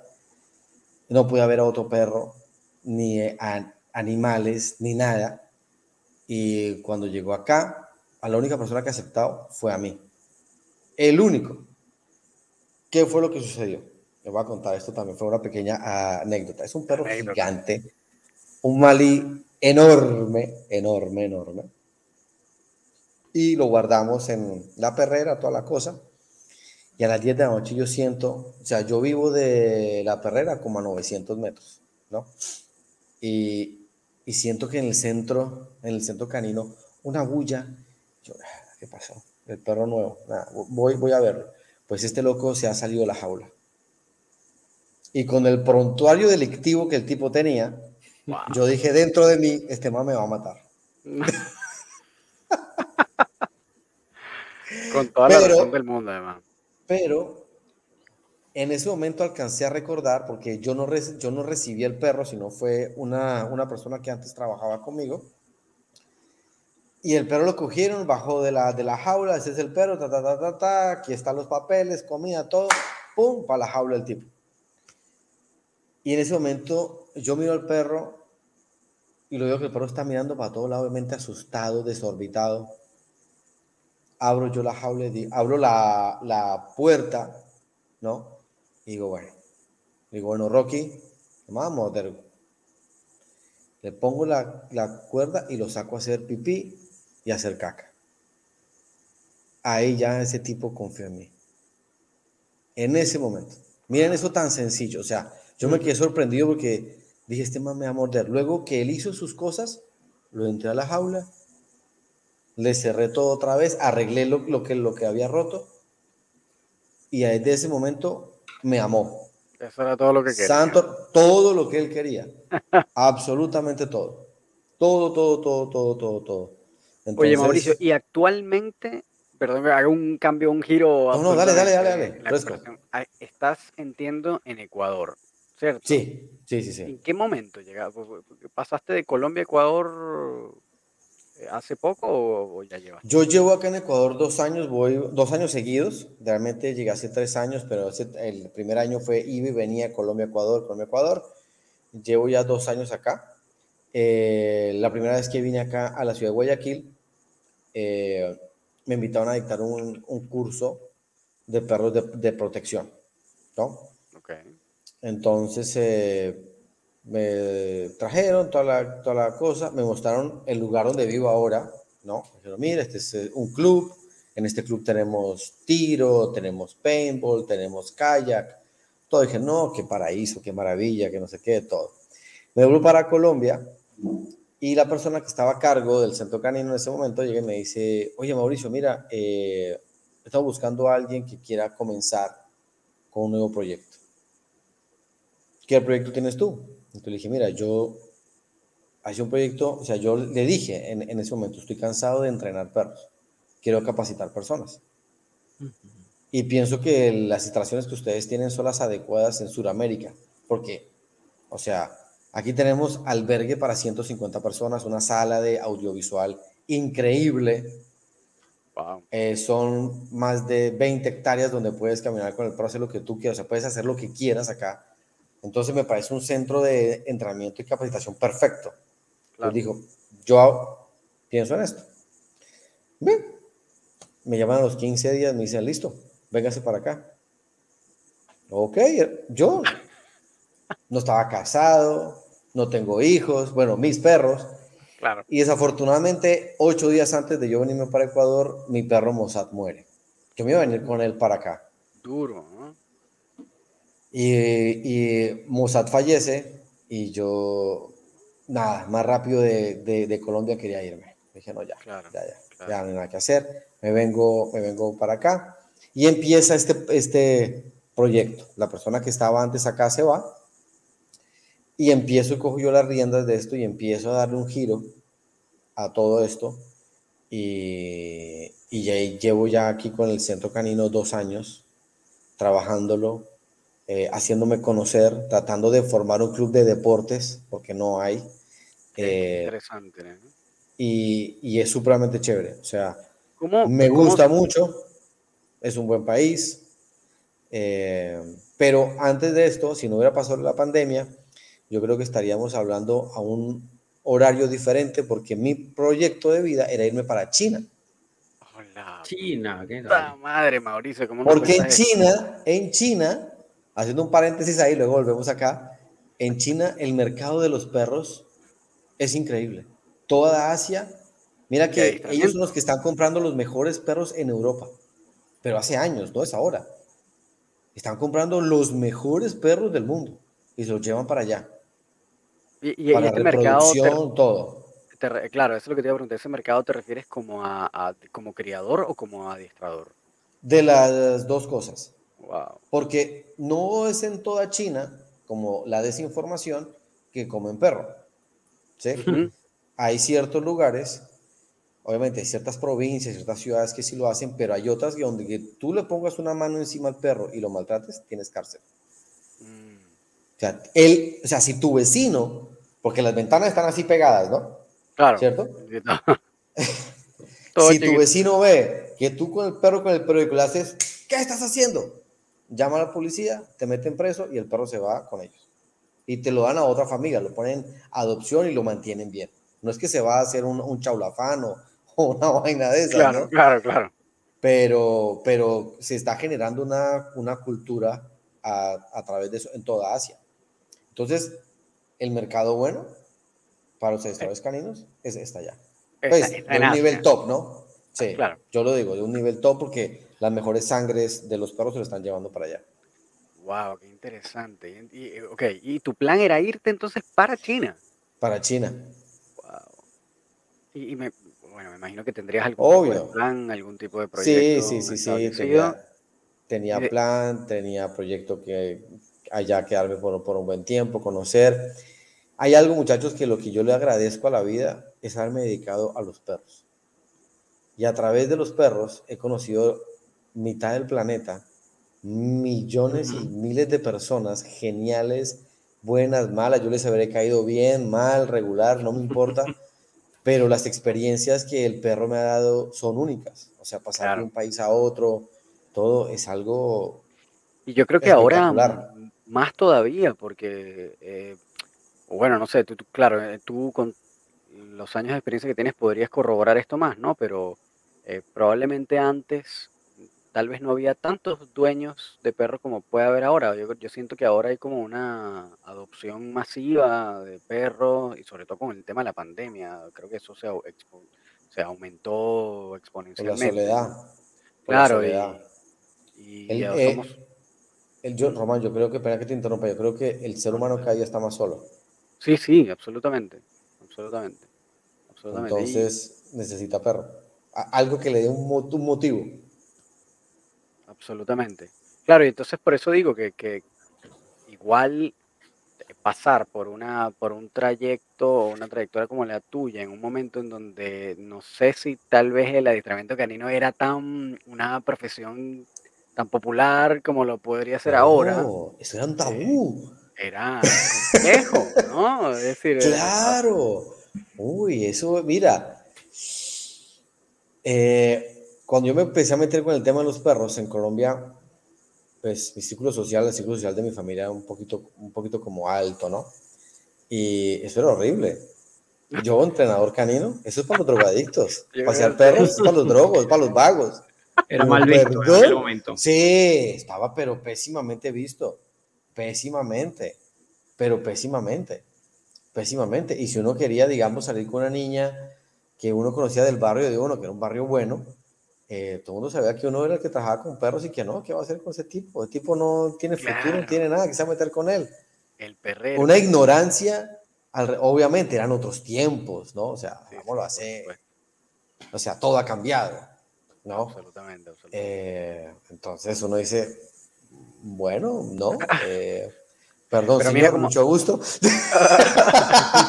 pero mira cómo son las cosas. Ahora, Mauricio, eres un, eres un tipo que ha recorrido medio mundo y que eres director de un, un centro de educación canina, ¿cierto? Centro canino. Sí, en, sí. En Guayaquil. Bueno, aquí me gustaría también, y para más o menos ir empezando a cerrar, em, ¿qué, ¿qué, hacen en, en, este centro? ¿Cómo la gente te puede contactar? ¿Qué, ¿Das cursos, das seminarios? ¿Estás activo online? ¿Das seminarios de algún tipo? Cuéntanos de lo que estás haciendo más actualmente.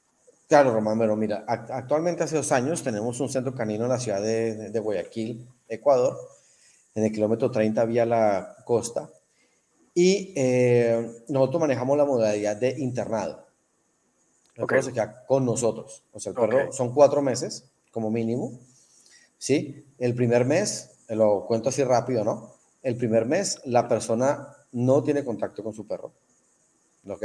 Porque lo que yo hago es un detox mental. claro. Mental y físico. Al mes la persona viene y le mostramos, mira, tu perro hace esto, esto, esto, esto. Ahora te vas a llevar para la casa una semana. En esa semana tienes que trabajar esto, esto, esto, esto, esto, y tienes que enviarme videos. A la semana vienes y lo dejas 15 días. Y ahí, hasta completar los cuatro meses o cinco meses, el perro se lo llevan para la casa cada 15 días y organizamos un plan de trabajo. ¿Por qué el internado? Porque es más fácil para mí trabajar el perro acá diariamente. Porque yo sé qué hacer con él, o sea, sé hacia dónde dirigirme con el perro. Sí, porque cuando trabajamos nosotros con la familia, esa hora el perro es perfecto. Cruza la puerta de la, de la, de la, de la casa y Taz, el demonio de Tasmania, salió otra vez. Por la cantidad de refuerzos que recibe en el hogar. Sí. Inadecuados, ¿correcto? Entonces aquí lo que hacemos es un detox mental y físico y le enseñamos al perro a ser perro. Digo yo, yo le enseño al perro nuevamente a ser perro, a dormir en una perrera limpia, ¿no? Tenemos perreras grandes, o sea, cada día hemos mejorado, comenzamos de, de menos para más. ¿Ok?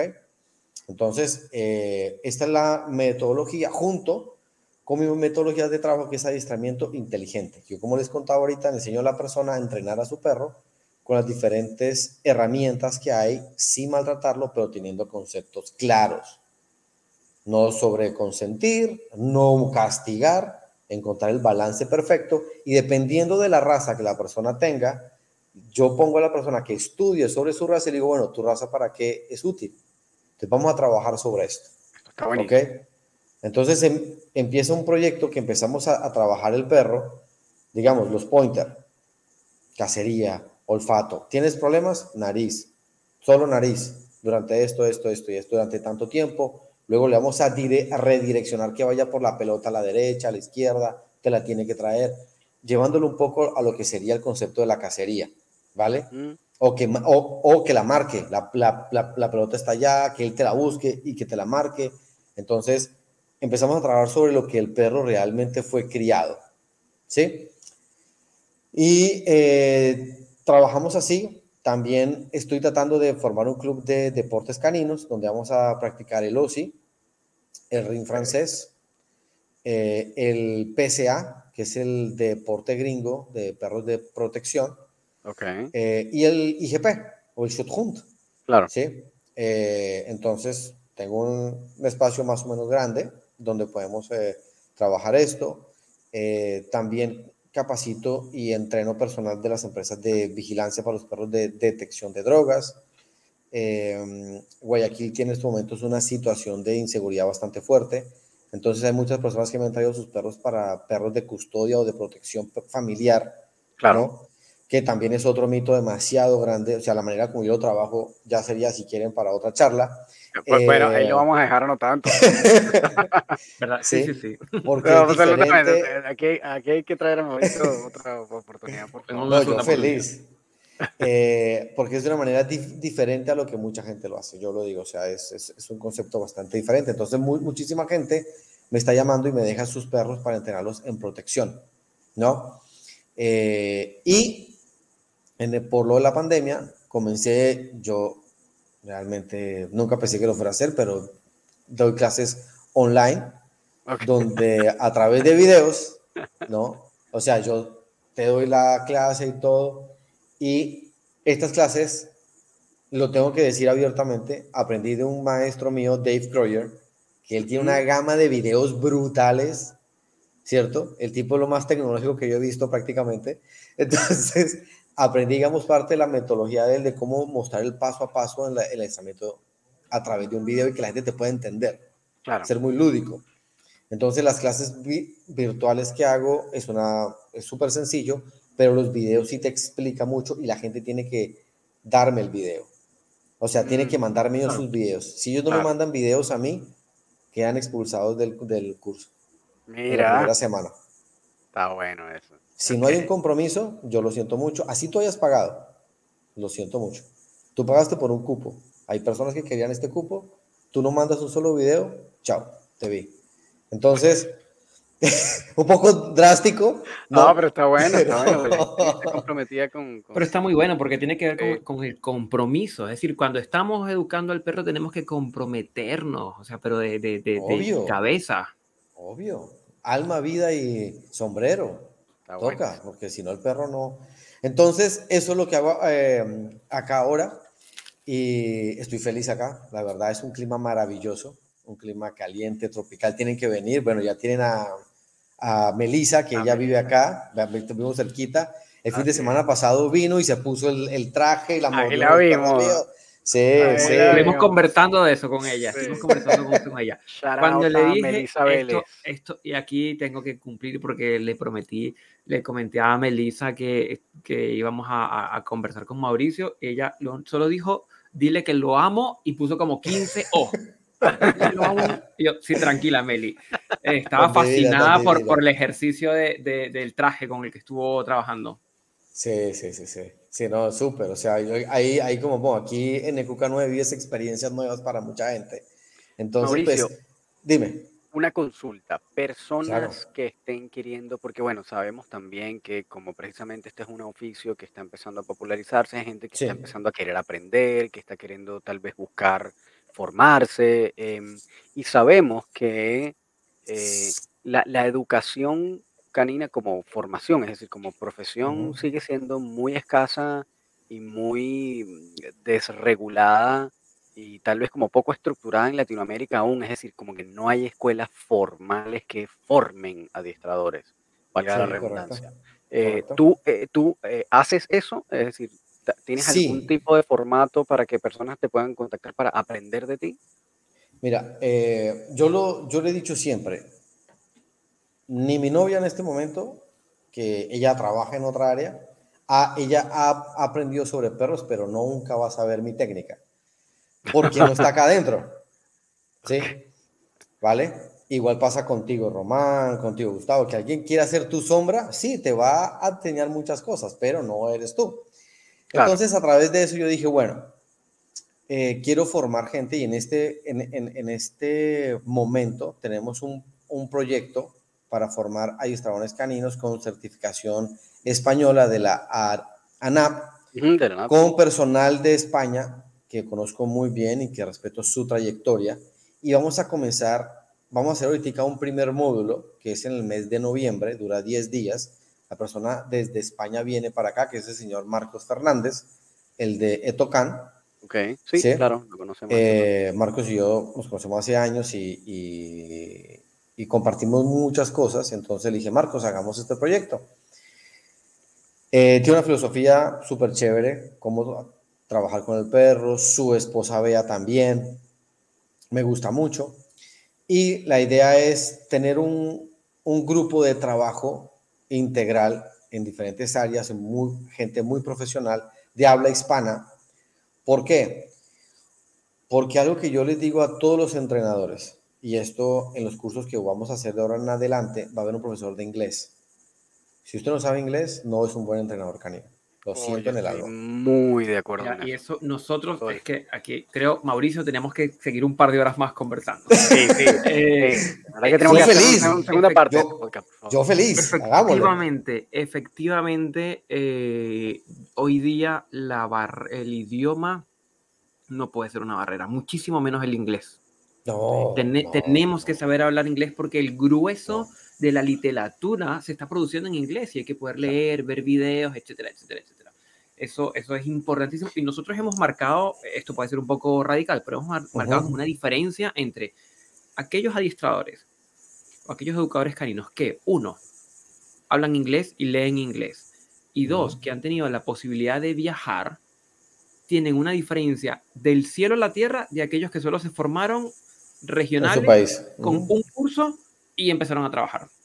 Claro, o, o que solo han consumido contenido en español en España. lo único que pueden eh, acceder. Y no es que no haya buen contenido en español o escuelas buenas en español, casi siempre son de España, por supuesto. Pero, pero eh, sin menospreciar eso, hay todo un universo gigantesco que está del otro lado de esa barrera idiomática Eh, y, que, y que lamentablemente si no tienes como por lo menos un manejo mínimo para tú poder entender, te estás perdiendo una el, Te estás perdiendo el mundo. Sí, te, estás perdiendo el, eh, te estás perdiendo el mundo canino y el mundo científico donde las bases del adiestramiento canino están sentadas ahora. Claro. Entonces, o sea, si no hablas inglés, entonces la, en los nuevos módulos para adiestrador canino profesional vienen con un profesor de inglés. Qué bueno. Alguien que te va a enseñar inglés. Y no es un mes, son alrededor de siete o de, lo estamos ya cuadrando, yo le quiero tirar casi nueve meses, ¿no? Y tienes que hacer tesis, un trabajo de grado. Oh, qué buen proyecto. Mira qué bueno, qué bueno. Y aparte de eso, tienes que salir hablando inglés. Qué buen proyecto. O sea, no el más letrado, pues, que vas a llegar a, a, London y vas a hablar con la reina, pero, pero sí que puedas entender, por lo menos porque, o sea, una charla, un podcast, eh, un libro, eh, y hay algo que a mí esto me sonó la cabeza hace muchísimos años, muchachos, y es que parte del adiestramiento en Sudamérica, y esto lo vi porque me lo, me lo, me lo, me lo mostraron, la gente empezó a entrenar en, en, Sudamérica los conceptos de entrenar en negativo mal, porque hicieron la traducción errónea de un libro de Alemania. Lo, lo, tradujeron mal, del alemán al español. Entonces todos los conceptos eran diferentes. Claro. Entonces ahí es donde empieza el, de, el declive, o sea, yo le digo sí, el, el declive de una técnica que tal vez es muy criticada, ¿cierto? Pero porque se interpretó mal, porque los traductores no sabían. Entonces, porque no, no eran ilustradores, eran solo traductores. exactamente, tú lo acabas de decir, Gustavo. Entonces, etica un entrenador canino, un entrenador canino profesional, porque están los paseadores, que no es nada malo, es chévere, ¿cierto? Todos hemos paseado perros. Mm. Eh, el entrenador canino que se limita solamente ahí porque le va bien con esos cinco perritos y no quiere salir a expandir su cerebro u otras cosas que se respeta igual, ¿no? No, no, no, hay ningún problema. Y está el que quiere ser profesional. El que quiere ser profesional tiene que, para mí, tiene que saber por lo menos un semestre de psicología básica. Sí. Inglés. Pues eso lo hemos hablado, sí. Sí, inglés, sí o sí, y horas perro. Eso es lo que tiene que ser. Porque hay mucha gente que es un letrado y te habla de todos los científicos y todo que yo quedo con la boca así dale una correa y se, se, se castigó el Colapsan. Esto, eh, todos los puntos que está tocando le hemos conversado tanto que no tienes idea. Tenemos que tener otro segundo, otro segundo episodio, Mauricio. Y, y, yo voy identificando gente. identificando aquí, Oye, este es así. Claro. Sí, aquí como que eso de la, la experiencia hands-on, ¿no? Como que eso de tener la experiencia con las manos en la masa del perro es súper importante. O sea, como no hay... Eh, Ojo, yo me, yo me formé eh, con Gustavo en el Dog Training Club y por ahí continué como mi formación online, pero lo que yo digo que la ventaja es que después yo pude acceder a un programa de sombra, un shadow program con ellos y, meter las manos en la masa en el perro, pero si no hubiera tenido esa posibilidad, eh, el aprendizaje se hace infinitamente más lento y más difícil y cuesta arriba cuando no tienes esa opción de eh, de meter las manos en la masa con el perro y entender todo lo que aprendiste de la teoría, me explico, como que es demasiado importante y no, y no como, no como necesariamente trabajar, sino como aprender, es decir, estar con una persona que está explicando lo que está pasando, eh, todo lo que sucedió, todo lo que viste, el lenguaje corporal del perro, cosas que de repente eh, si lo lees... Se pasan por eh, alto porque no lo lees, o sea, si lo lees no lo, no, no lo entiendes. Claro. Entonces, pero lo que, lo que, lo que tú dices es, es, muy chévere y es esa motivación intrínseca, ¿no? Si lo llamo ya al, al contexto, que te lleva a ser sombra de alguien. Pero a veces es difícil que esas personas lo hagan. Mira, yo he tenido personas que vienen y me dicen, Mauricio, ¿cuánto me cobras? Y yo les digo, nada. Solo tienes que venir todos los, todos los, todos los días vienen un día y se regresan. No es que los maltrate, ¿eh? Sino, ah, no, si queda un poco lejos, es que yo no, a mí no me gusta lavar perrera. Le digo, a ver, papito. yo le digo así. Yo le digo, yo le digo, a ver, a ver, muñeco, mire. Cuando yo estuve en Europa, y les digo, les cuento esta anécdota rápidamente. como la, la canción One Shot, tuve una oportunidad, seis meses, yo sentado, lavando perreras y sentado en una banca, como hacían protección. Se acerca este personaje y me dice a mí, tiene una oportunidad. Si la embarra, sigue lavando perreras. Me soltaron dos perros, los figuré perfecto, venga para acá, parte del grupo de ellos. Pero una oportunidad me dio. Entonces yo le digo a la gente, si yo, que fui militar, que he recorrido todo, lavo aún las perreras de mis caniles, usted que está aprendiendo no me venga a mí a decir que no lo va a hacer. Si no, usted no es un entrenador canino. Yo lo siento en el alma. Yo lo siento. Usted no tiene madera para esto. Sí, totalmente. Yo creo que los grandes, como por lo menos los, que, los grandes administradores que tienen muchos años, casi todos empezaron así.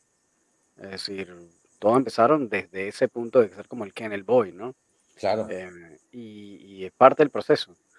Pero bueno, a mí me parece que está eso súper interesante. Mauricio, eh, actualmente vuelvo al punto para ir más tranquilo, sí, sí, para, ir cerrando, tranquilo.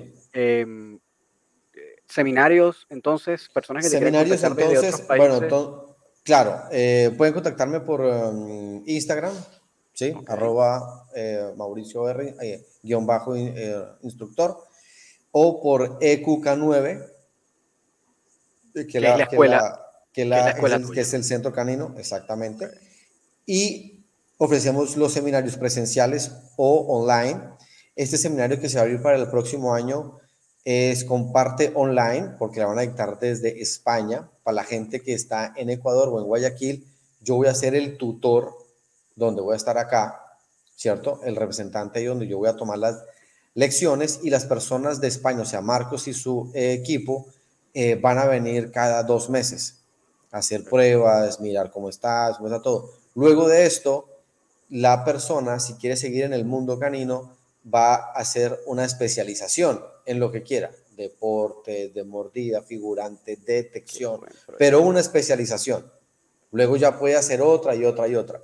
El problema que nosotros vemos ahora y que yo hablaba con, con Marcos y con muchos eh, entrenadores, eh, es que eh, creo que Gustavo lo dijo ahora, hacen un curso de un fin de semana y ya son etólogos, entrenadores, todo, ¿no?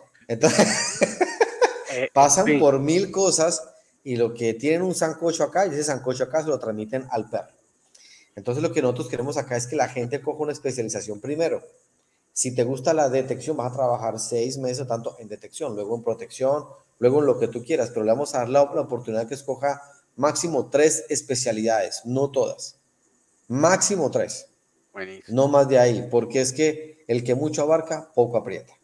Claro. Entonces, sí hay un conocimiento sobre las demás áreas como una cultura general, ¿cierto? Pero especialista, especialista en algo. ¿Y cuando uno es especialista? Cuando llevas más de cinco años o diez mil horas prácticas trabajando en una sola cosa. Antes no eres especialista en nada, eres un amateur. ¿No? Absolutamente, buenísimo. Esto está pero buenísimo, está pero buenísimo, buenísimo, buenísimo. Entonces vamos a, a, traer también dentro de ese gran grupo, pues hay unos, eh, hay, hay, unos eh, figurantes internacionales, gente de los Estados Unidos, eh, alemanes, pero vamos a comenzar con españoles mientras la gente aprende inglés. Perfecto. Qué buen, qué buen proyecto, pero está, estoy maravillado. Quisiera pues, Gracias. No, pues vengan, vengan, vengan, vengan acá. Sí, sí, así que bueno, yo igual te, yo igual te voy a contactar porque creo que hay, hay, hay cosas que, que, me gustaría claro, yo uno su propia comezón. Eh, Mauricio, muchísimas, de verdad, muchísimas gracias. Eh, te, obviamente te vamos a volver a, contactar, a coordinar para, un segundo episodio. Ha sido, pero súper increíble. Ya saben, para todos los que están escuchando en Spotify, si les interesa contactar a Mauricio y, su trabajo, lo pueden conseguir en arroba, en Instagram, arroba Mauricio eh, underscore instructor. Eh, R, ¿no? Mauricio, Mauricio, Mauricio, R, underscore instructor. O Mauricio guion bajo y, Exacto. Mauricio R underscore instructor lo pueden conseguir y su eh, centro canino que se llama EQK9, EQK9. Eh, que también está en Instagram. Muy, muy, muy interesante su trabajo. Van a ver cosas interesantísimas en esa cuenta. Así que bueno, los que estén en Ecuador, los que estén particularmente en Guayaquil, pónganse las pilas, porque si yo estuviera allá, estaría ya, ya mismo llamando a ese centro, Mañana mandando correo. Muchísimas gracias, muchachos. De verdad, para mí ha sido un gusto, ha sido un gusto, ha sido un honor. Eh, desde que estoy en el grupo con ustedes he visto su trabajo. Como les dije hace un momento, sigo los eh, podcasts, los admiro, de verdad. Explican muy bien, son grandes profesionales. Eh, me gusta mucho la, la manera como, como explican, cómo llevan y me da una satisfacción muy grande que los entrenadores ahora a nivel mundial nos podemos comunicar tan fácil y que podemos compartir tantas cosas. Entonces, es algo, es algo maravilloso y yo quiero darle las gracias, ¿no? Digamos, como de la vieja guardia, creo que tengo unos años más que, que ustedes, eh, por generar estos, estos espacios y que ustedes lo hagan y que le despierten la mente a muchísimas personas. De verdad, muchachos, muchísimas gracias y muchas gracias, por, la, por, gracias por estar. Y pueden contar conmigo siempre cuando me necesiten. Muchísimas gracias. Para los que están escuchando por Spotify, viendo por YouTube, también en caso de que quieran ver el impresionante currículum de Mauricio y su perfil, también pueden ingresar en ASBLA. .com, que es la Asociación de Educadores Caninos Balanceados para Latinoamérica, y ahí van a conseguir en la sección de Encuentra un profesional o de profesionales eh, el perfil de Mauricio, ahí van a encontrar todos sus datos, eh, es un miembro senior de la asociación, obviamente un super aporte para los que ya se estén eh, asociando o que ya sean socios, bueno, obviamente también por ahí lo van a poder contactar si quieren hacerle preguntas, este, si quieren tal vez contactarlo para algún tipo de mentoría, entonces lo pueden contactar por ahí. Muchísimas gracias, Mauricio. Te vamos a volver a contactar definitivamente porque hay demasiadas cosas que, volver a contactar. yo feliz de una. Gracias, Feliz noche. una feliz noche, que descansen. Sé, que está tarde allá, que duerman, por favor. Nosotros fue un gustazo. Vale. Encantado de estar por aquí. Muchísimas gracias, Mauricio. Que estés muy, muy, muy bien. Vale, gracias. Chao, muchachos. Gracias a ti. Bien, bueno, gracias a todos por haber escuchado. Este, sí, o sea, este fue un episodiazo, sí, pero no sé ni cómo decirlo, pero buenazo, increíble. Este, así que bueno, ya saben que nos pueden contactar. Este, si tienen dudas, preguntas, comentarios, nos pueden conseguir a Gustavo en, bueno, aquí nos pueden conseguir en laboratorio canino podcast gmail.com si quieren escribirnos algún correo, si quieren hacer algún comentario, alguna sugerencia, alguna pregunta sobre nuestro invitado, sobre nosotros, sobre cualquier otra cosa. Eh, nos pueden conseguir también en nuestro Instagram, Laboratorio Canino Podcast, arroba Laboratorio Canino Podcast en Instagram. Y si personalmente nos quieren contactar a nosotros, pueden contactarnos a Gustavo en arroba el profesor canino y a mí en arroba rom.doctrainer. Eh, gracias por haber escuchado, por haberse calado esta hora y media increíble de podcast. No, estuvo este bueno. Yo creo, yo estoy seguro que la gente que lo está escuchando está todavía con una sonrisa en la cara diciendo, wow. De, todo fantástico. Así que bueno, vamos a, esperar que Mauricio tenga el chance para un segundo episodio. Muchísimas gracias y nos vemos en el próximo. Eh, que estén oportunidad. Muy bien, todos ustedes. Cuídense mucho. Chao, chao. Peace. Wakanda.